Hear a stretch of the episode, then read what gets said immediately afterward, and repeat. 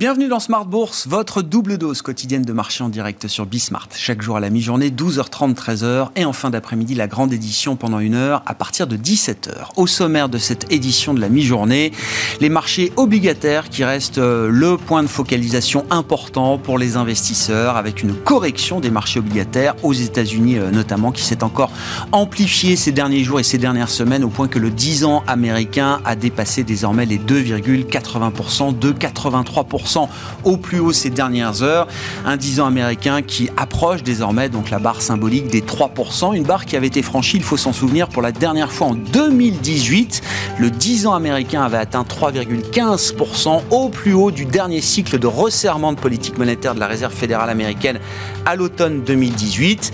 3,15% qui avait été donc le, le, sommet de ce cycle de resserrement avant, il faut s'en souvenir, un virage, un U-turn majeur de la Réserve fédérale euh, en fin d'année 2018, début d'année 2019. Dans ce contexte, le marché sera évidemment très attentif à la publication de la dernière donnée d'inflation aux États-Unis pour le mois de mars. Le chiffre sera publié en début d'après-midi. Le consensus des économistes est positionné pour une progression à nouveau de l'inflation euh, sur un an qui pourrait euh, tourner autour de 8,5% selon le consensus. Mais souvenez-vous que depuis plusieurs mois, le consensus a chaque fois été pris euh, à défaut et un risque de surprise à la hausse sur l'inflation américaine reste, sans doute le risque principal. Nous évoquerons la question de l'inflation et de la Fed dans quelques minutes avec Bastien Dreux, responsable de la macro-stratégie thématique de CPR Asset Management. Et puis, euh, pour changer un petit peu euh, d'ambiance et de focale, les entreprises vont revenir progressivement euh, à la une avec la saison de publication de chiffres d'affaires et de résultats qui va commencer dès ce soir d'ailleurs pour les grandes entreprises françaises et européennes avec la publication de l'activité trimestrielle de LVMH attendue après bourse. Et puis côté américain, nous aurons la publication des grandes banques américaines à partir de demain, avec notamment la publication attendue de euh, JP Morgan. Qu'attendre de cette saison de publication dans un environnement de marché euh, complexe? Nous en parlerons avec Arnaud Morel, qui sera à mes côtés en plateau, le directeur de la gestion sous mandat de Promépar Asset Management.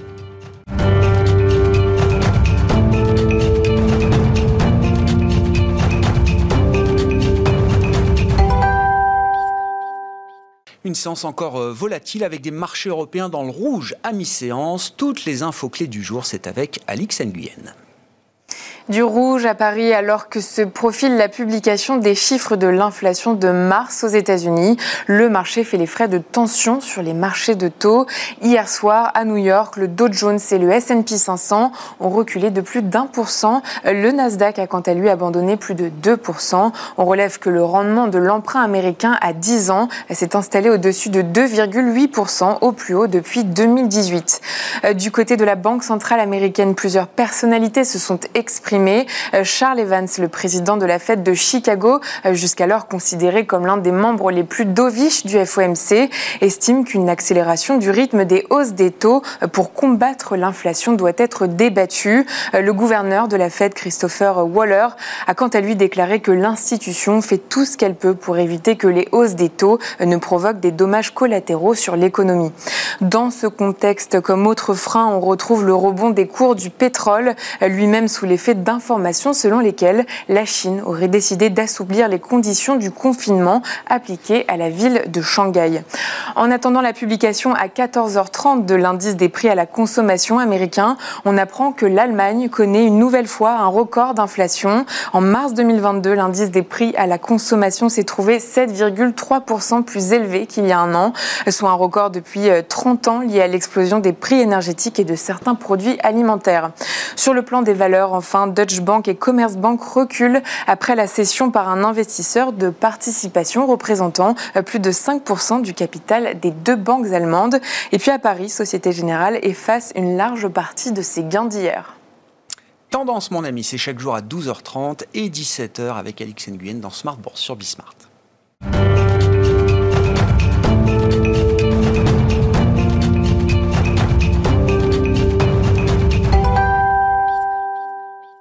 Et c'est jour de publication de l'inflation aux États-Unis pour le mois de mars. L'inflation réalisée sera publiée euh, en début d'après-midi, mais nous en parlons d'ores et déjà dans cette euh, édition avec Bastien Dru, qui est avec nous par téléphone, responsable de la macro-stratégie thématique de CPR Asset Management. Bonjour Bastien, merci beaucoup d'être euh, avec nous. Effectivement, le consensus des économistes est, positionné sur un chiffre d'inflation sur un an qui pourrait grimper autour de 8,5%, venant de 7,9% pour l'inflation réalisée au mois de février aux États-Unis. Derrière ce, chiffre, qu'est-ce qu'il faut comprendre, euh, Bastien Et est-ce que le risque principal reste, encore un risque de surprise à la hausse par rapport à cette attente de marché? Oui, alors 7,9% en février, c'était déjà un, plus haut de, 40 ans. Je pense que c'est important de le, de rappeler. Et il est quand même assez probable aujourd'hui que l'inflation, elle monte bien au-dessus euh, bah de, de, des 8,5 qui sont attendus par le consensus. On peut imaginer, envisager 9% euh, d'inflation aujourd'hui pour le, pour le mois de mars. C'est évidemment lié euh, à la flambée des prix de l'essence dans le sillage de, de, la guerre en Ukraine. Euh, si on compte rien que l'essence, ça peut ajouter 7 à 8 dixièmes d'inflation en, glissement annuel. Ensuite, on a une inflation qui peut être aussi également poussée euh, par les prix de l'alimentation. On a vu euh, que l'indice des prix des denrées alimentaires de la FAO avait pris 13% euh, rien que sur le mois de mars. Et donc, ça peut évidemment tirer l'inflation fortement, l'inflation américaine fortement à la hausse. pour rappel, l'alimentation, c'est quand même à peu près 13% du panier CPI est considéré par, par le, le BLS. donc, avec une augmentation des, des prix des denrées alimentaires, ça pourrait évidemment jouer fortement à la hausse sur sur euh, l'inflation. Et puis de façon un peu plus structurelle, il y a aussi euh, la hausse des loyers qui, qui continue à rentrer euh, dans l'indice CPI avec un peu de retard et qui va contribuer à une hausse des prix. Peut-être le seul élément qui va un peu dans le sens inverse, qui pourrait aller dans le sens inverse, c'est euh, on, a, commencé à avoir des petites baisses de prix des voitures d'occasion. Mmh. Mais ça, ça sera visiblement plutôt sur euh, les mois prochains qu'on commencera à voir un effet euh, plus euh, substantiel sur sur l'inflation. ça, ça devrait plutôt contribuer à une petite baisse du, du corps CPI, de l'inflation sous-jacente sur les sur les prochains mois. Derrière la question de l'inflation, il y a évidemment la, question de la résilience de la croissance américaine. Et quand on parle de la croissance américaine, on parle avant tout de la dynamique du consommateur américain. Bastien, cette semaine sera intéressante à ce titre également, puisque nous aurons la publication des ventes au détail pour le mois de mars aux États-Unis ce jeudi. Hein. Qu'est-ce qu'on peut dire du dynamisme de la consommation des Américains à ce stade? Est-ce qu'on est déjà sur un choc majeur qui se reflète en termes de, consommation ou est-ce qu'il y a une forme euh, d'adaptation d'une certaine manière du consommateur américain à ce nouvel environnement? C'est vraiment euh, l'élément qu'il faut suivre, euh, qu'il faut surveiller de, très très près. Est-ce que la consommation des ménages va tenir? Et pour le moment, on n'observe pas encore de rupture en ce qui concerne la consommation. Euh, si on regarde par exemple les réservations dans les restaurants ou le nombre de, vols domestiques, on a plutôt eu une tendance à l'augmentation sur les dernières semaines. Donc il y a un peu de rattrapage par rapport à, la vague de Omicron notamment. Et si on regarde les, les chiffres de vente au détail, cette fois-ci hebdomadaire, qui sont publiés par le bureau du recensement, euh, euh, quand on regarde les, ventes hors station-service, on, a l'impression que elles continuent à vraiment bien tenir le choc euh, pour le moment. Donc au final, on voit pas de décrochage significatif de, la consommation. le bémol ici, c'est que on parle de quantité nominale et que c'est la consommation réelle, c'est-à-dire la consommation mmh. après la prise en compte de l'inflation, qu'il faut également suivre et qui est cette fois-ci bien moins spectaculaire que ce qu'on a pu voir sur 2020 et sur 2021. Et un autre point d'attention aussi, c'est qu'on a vu euh, sur les dernières semaines une très forte accélération euh, de l'endettement, notamment euh, via les crédits à la consommation. Et là, ça peut être le signal que certains ménages ont déjà épuisé l'excès d'épargne qui a été constitué pendant la crise Covid et commencent à devoir emprunter pour pouvoir suivre la, dynamique de, de, hausse des prix. Et encore une fois, c'est l'un des éléments qu'il va falloir vraiment surveiller de très près sur les mois à venir. Quelle est la, pour vous la variable clé qui euh, euh, pourrait impacter peut-être plus durement la consommation des, Américains, euh, Bastien? Est-ce que c'est la, la durée de l'inflation au niveau auquel on la connaît aujourd'hui? Est-ce que c'est l'idée qu'on pourrait avoir demain des chiffres à deux chiffres justement en termes d'inflation qui pourraient marquer une rupture à un moment? Alors, bah, je dirais qu'il y a deux choses. Il y a la, première chose, c'est est-ce que les prix de l'essence vont rester euh, aussi élevés? Parce que là, ils sont à un niveau historiquement élevé euh, aux États-Unis. Est-ce qu'ils vont rester à ce niveau-là, voire continuer à progresser, ou plutôt repartir à la baisse? Donc ça, c'est le, premier élément. C'est aussi la, durée euh, du choc. Et puis le, deuxième élément, c'est dans quelle mesure cette, cette inflation, elle se généralise à l'ensemble des biens et des services.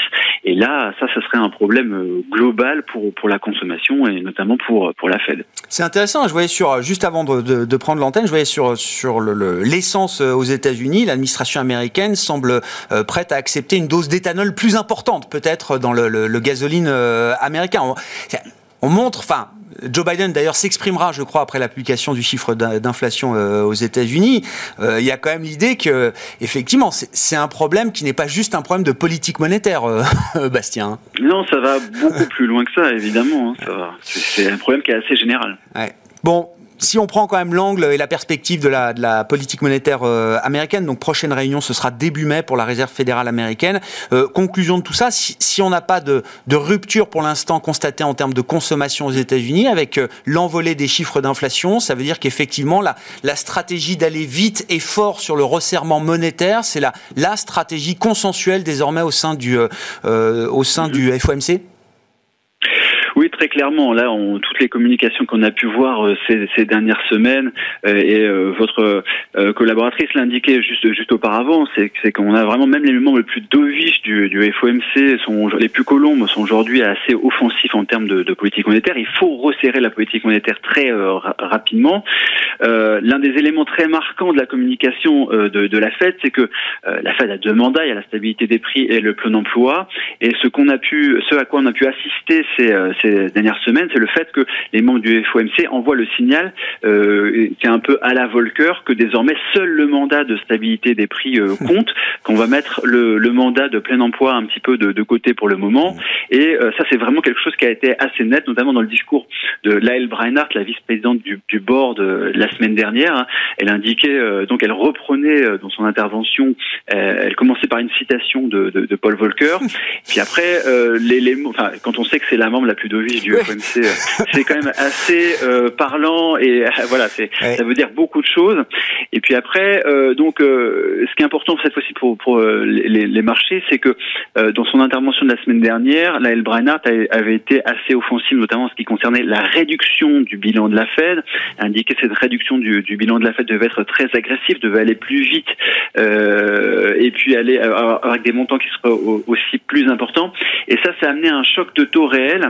Et euh, depuis le, le, début du mois de mars, on a le taux réel 10 ans américain euh, qui a pris euh, quasiment 90 points de base. Donc c'est mmh. quand même quelque chose qui est assez conséquent. On commence à avoir quelque chose qui ressemble à l'épisode de Taper Tantrum de 2013, à la différence près que en 2013 les points morts d'inflation avaient plutôt baissé et là on a plutôt des, des points morts d'inflation, c'est-à-dire des anticipations d'inflation de marché qui ont continué euh, à progresser. Hein, donc, ce qui veut dire que la Fed doit continuer euh, dans sa, sa communication euh, agressive.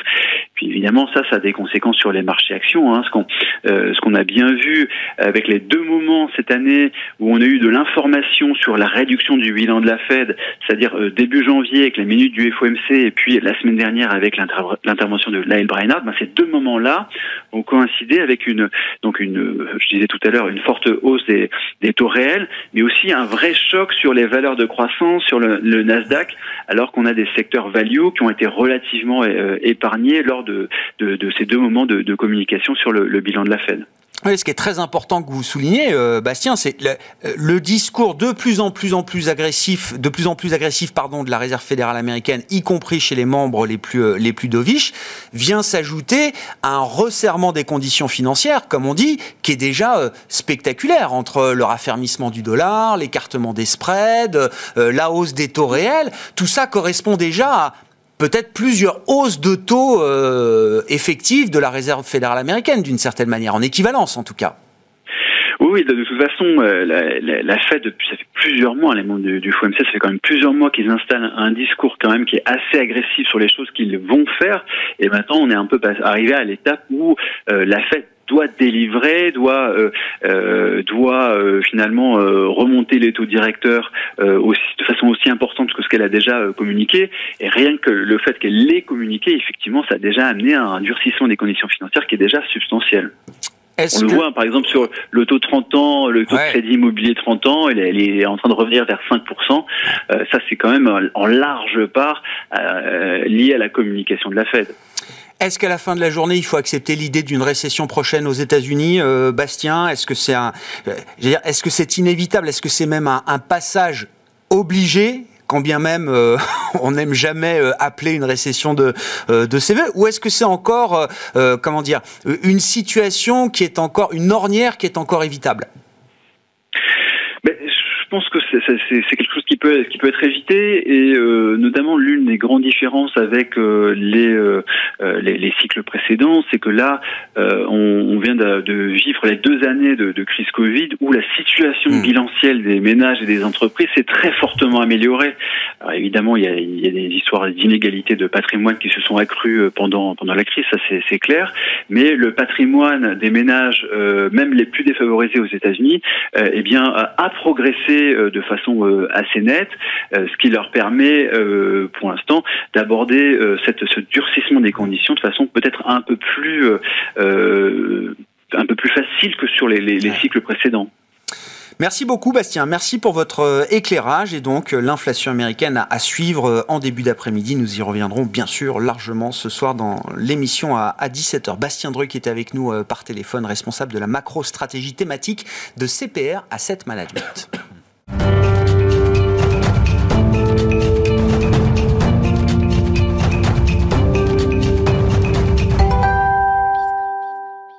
Venons-en à présent à ce qui reste quand même la matière première des marchés des investisseurs, les entreprises et les résultats euh, d'entreprise. C'est Arnaud Morel qui est à mes côtés en plateau pour en discuter, le directeur de la gestion sous mandat de Promépar Asset Management. Bonjour Arnaud. Bonjour Merci beaucoup d'être là. Oui, parce que cette semaine marque également le coup d'envoi symbolique des publications. Quelques grands noms vont quand même publier, à commencer par LVMH euh, ce soir pour les entreprises européennes. Et puis on aura une montée en puissance euh, au cours des, prochaines semaines. De manière assez globale, si on prend le marché européen comme périmètre, Qu'est-ce que le marché attend publication du premier trimestre euh, attendu ces prochains jours Pour commencer, déjà, ben, oui, nous entrons dans la période des publications des résultats euh, des entreprises pour le premier trimestre. On va y être très attentif, euh, tant pas sur la qualité des résultats du premier trimestre, hein, puisque ça va être un peu faussé, même s'ils seront de, qualité. pourquoi? Parce que le conflit russo-ukrainien ne sera pas totalement intégré ou aux deux tiers, trois quarts intégrés. Ce qu'on va regarder, ça va être vraiment les perspectives, et écouter surtout attentivement les perspectives des managers pour la fin d'année. Euh, pourquoi? Parce que si euh, dans leur discours on a une tonalité un peu trop négative, on va voir que le marché va réajuster et va reprendre une prime de risque, euh, réajuster sa prime de risque, et ça c'est important, et notamment la communauté des analystes bah, va revoir leur révision de BPA qui semble peut-être aujourd'hui en retard, en tout cas au moment où on parle sur cette thématique-là. Bon, je défends toujours le travail des analystes, effectivement, toujours en retard, toujours à contre-temps. Mais bon, c'est mm. un métier, il y a le métier d'investisseur, de gérant, et il y a le métier euh, d'analyste qui, est toujours euh, utile. Vous dites là, effectivement, pour les analystes, le travail, le travail d'ajustement en amont de cette saison de publication est un peu compliqué peut-être? Exactement. Euh, aujourd'hui, on pense qu'ils sont un peu en retard. Euh, pourquoi On regarde, enfin, soit le marché a raison sur certains secteurs, soit les analystes euh, ont raison, et donc euh, ben, le marché peut rattraper sur certains secteurs. Aujourd'hui, les attentes en croissance de BPA sur l'Eurostock 50, donc l'indice européen large, on est à quasi, enfin on est à 12% de croissance de BPA. Et quand on regarde la tendance sur les trois derniers mois, on est sur une tendance haussière de révision de BPA ça peut poser des questions. Après, quand on regarde à l'intérieur, bien sûr, il y a des mouvements intrasectoriels importants. On voit des secteurs qui ont été révisés à la hausse. Bien sûr, le secteur qui sont euh, exposés à l'énergie, l'eau, à gaz, euh, un rebond de 50%. Nous, on pense que ce rebond de croissance des BPA n'est pas encore totalement intégré, hein, puisqu'on regarde un petit peu les effets de base. Les attentes sont quand même légères. On est en croissance négative quand même quasi sur les dix dernières années, de manière générale. Ils ont révisé également à la hausse sur la partie industrielle, notamment sur la partie défense, ce qui semble aussi logique. Jusque-là, on suit et on adhère. Et on a des révisions sur toute la partie euh, secteur assurance et distribution alimentaire. Assurance, on le comprend aussi, ce qui a été dit hein, précédemment. La remontée des taux réels bah, est quand même un facteur évident d'interprétation positive pour ce secteur des assurances. De l'autre côté, euh, le retail et l'alimentaire aussi nous semblent très intéressants. Pourquoi? Parce que dans une perspective de monde inflationniste, eh ben, il faut être présent sur ce secteur-là. A contrario, les révisions vraiment évidentes que j'arrive à, référencer, euh, c'est sur euh, les services IT. Donc là, révision de plus de 30% sur l'année 2022. OK, et on le voit, ça a été fait sur le marché. Ensuite, on a la révision sur l'autre partie des banques à hauteur de 7%. On le comprend aussi avec une croissance qui sera moins importante qu'était attendue. Et après, on a sur le secteur euh, automobile moins 15%. Bien sûr, le marché a acté cela. Est-ce qu'il n'y a pas un juste milieu euh, dans d'autres secteurs? On pense, et on a ce soir la période la publication d'LVMH, mm. le secteur aujourd'hui du luxe est révisé 15% à la hausse. L'an dernier, ils reviennent d'une perspective de croissance bénéficiaire 120%. Je ne vous refais pas l'historique entre 2015 et 2021, mais c'est quand même très important. Donc le quid et tout l'intérêt que nous allons avoir sur la suite de la publication de ce soir. Ouais. LVMH, effectivement, alors emblématique à, à, plusieurs niveaux. Hein. C'est le leader mondial du luxe, c'est la plus grosse capitalisation mm. boursière euh, européenne. C'est intéressant. Je note en tout cas sur le plan de la dynamique boursière que le, secteur du luxe est beaucoup moins porteur depuis euh, quelques mois euh, maintenant. Quand bien même, j'ai en tête encore les résultats d'LVMH, alors sur l'année 2021, mm. qui reste une croissance à deux chiffres, parfaitement dans les rails de ce qu'on connaît du leader mondial du luxe depuis des années maintenant. Et c'est sans doute encore ce qu'on aura ce soir. On attend peut-être 15% de croissance organique encore pour, euh, le chiffre d'affaires de LVMH. 17%. 17%. Le consensus est à 17%. Ce qu'on va regarder, c'est la partie mode et maroquinerie. On attend 23%. C'est, euh, on va dire, la croissance moyenne sur les cinq dernières années du mode et maroquinerie. Ça représente 50% de LVMH. Ok, ils ont réussi à augmenter aujourd'hui les hausses de prix en fin d'année. Ils ont augmenté euh, leur point de vente.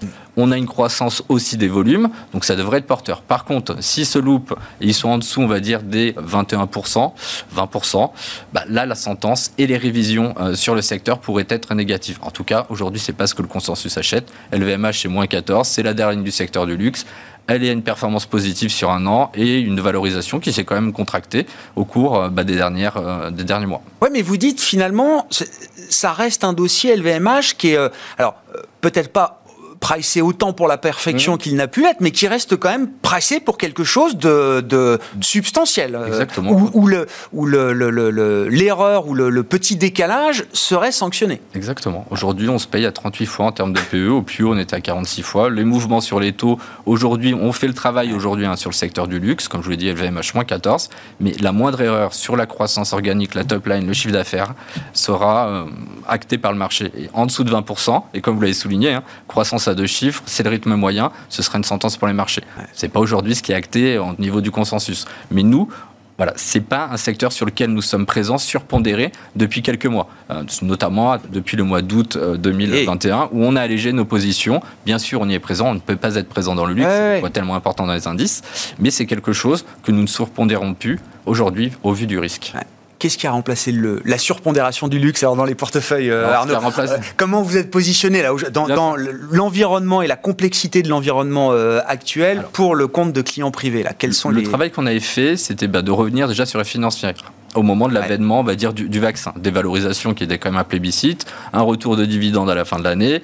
Donc on avait acté une surpondération euh, financière et à travers les banques dans les portefeuilles. Ce qu'on a allégé au cours des derniers mois. Sur le rebond aussi euh, important hein, du CAC et des indices, on a allégé notre secteur bancaire, on nous sous-pondéré banque. On reste surpondéré sur les assurances. Pour les raisons que je vous ai dites, c'est un secteur qui est recherché, malgré la remontée des taux nominaux aujourd'hui, qui va avoir un impact, c'est sûr, mais dans le futur, les, la remontée des taux réels sera quelque chose d'important. En plus, c'est moins exposé à la cyclicité économique. Donc aujourd'hui, on le voit, le marché aussi a un lac de performance entre les deux. Oui, parce que le secteur banque, enfin, on a vu que le déclenchement pour les banques européennes, en tout cas le déclenchement de la guerre en Ukraine il y a bientôt deux mois, a été alors un point de rupture, je ne sais pas, en tout cas a marqué un, sacré coup d'arrêt pour le secteur bancaire.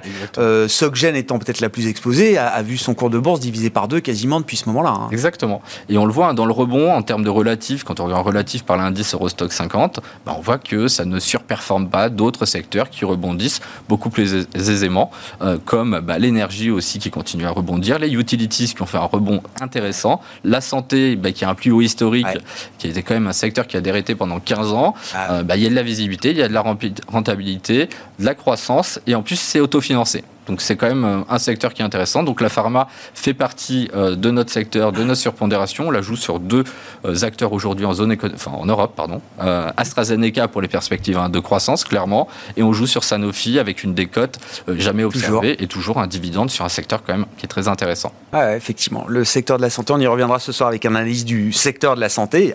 Place aux analystes également dans euh, Smart Bourse, mais effectivement, c'est frappant et je crois que c'est d'ailleurs le secteur healthcare est au plus haut historique en Europe et aux États-Unis, hein, ce qui montre bien aussi euh, la recherche de, refuge d'une certaine manière de la part des, investisseurs. Dans les secteurs industriels, vous avez évoqué le, secteur de la défense, évidemment, alors qui devient euh, incontournable comme jamais, mhm. et pourtant, c'est plus d'une dizaine d'années que je, je, suis les marchés et je sais que beaucoup de gérants aimait plutôt euh, euh, ces, valeurs de, défense, mais on communiquait assez peu dessus.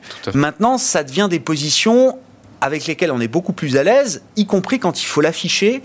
Euh, face, aux, face aux clients d'une certaine manière, Arnaud. Oui, vous êtes d'accord avec ça Je confirme, mais de toute façon, au vu de la performance ben, des Thales, en général, c'est la valeur de fonds de portefeuille, hein, donc ça représente 2,5 dans le portefeuille. L'effet marché fait que ça arrive dans le, top 5 hein, du portefeuille aujourd'hui. Donc intrinsèquement, on l'affiche donc euh, avec beaucoup plus de facilité, surtout le potentiel. On a un PE qui est toujours en dessous de 10, on a un dividende.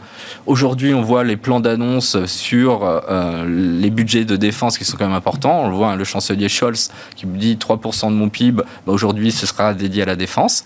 Donc ça, c'est avec Thales. Après, on a un autre acteur qu'on aime beaucoup, italien, euh, donc qui est Leonardo, beaucoup plus exposé hein, aujourd'hui sur la partie défense. Ça représente 75% du chiffre d'affaires, notamment avec l'Eurofighter, le produit star l'avion de chasse Typhoon, qui est un concurrent justement du Rafale, mm. mais on va dire qu'il y a des délais de livraison moins importants. Donc pareil, on est positionné sur ces deux valeurs-là, qui sont sur des business assez différents, mais aujourd'hui, euh, clairement, il faut en avoir dans les portefeuilles. Mm. Et puis, alors, euh, en lien avec la, guerre en Ukraine, il y a également, euh, bon, je, reprends l'exemple de Société Générale, mais parce que c'était l'exemple d'hier, ce risque politique ou ce risque de réputation, alors, qui a toujours existé hein, pour les, les investisseurs, mais qui prend une dimension nouvelle, on peut le dire mm. comme ça. Euh, je rappelle, l'histoire de Société Générale, c'est quand même 15 ans d'investissement euh, en Russie à travers euh, Rosbank, qui voilà, sont stoppés du jour au lendemain, enfin en quelques jours en tout cas, en limitant les dégâts. Hein, c'est ce que le marché a salué d'ailleurs hier. Ça n'enlève rien au fait qu'il y a 15 ans d'investissement qui sont voilà, revenus à néant aujourd'hui. Tout à fait. Euh, donc nous, bah pareil, on fait le, même travail. Hein. Donc Société Générale, on le voit, c'est salué, ça fait plus 8. Après, euh, voilà, c'est la news qui est annoncée. Comme vous l'avez dit, c'est le risque réputationnel. Et c'est exactement le travail qu'on fait parce que c'est une approche ESG. On le fait au sein de nos portefeuilles.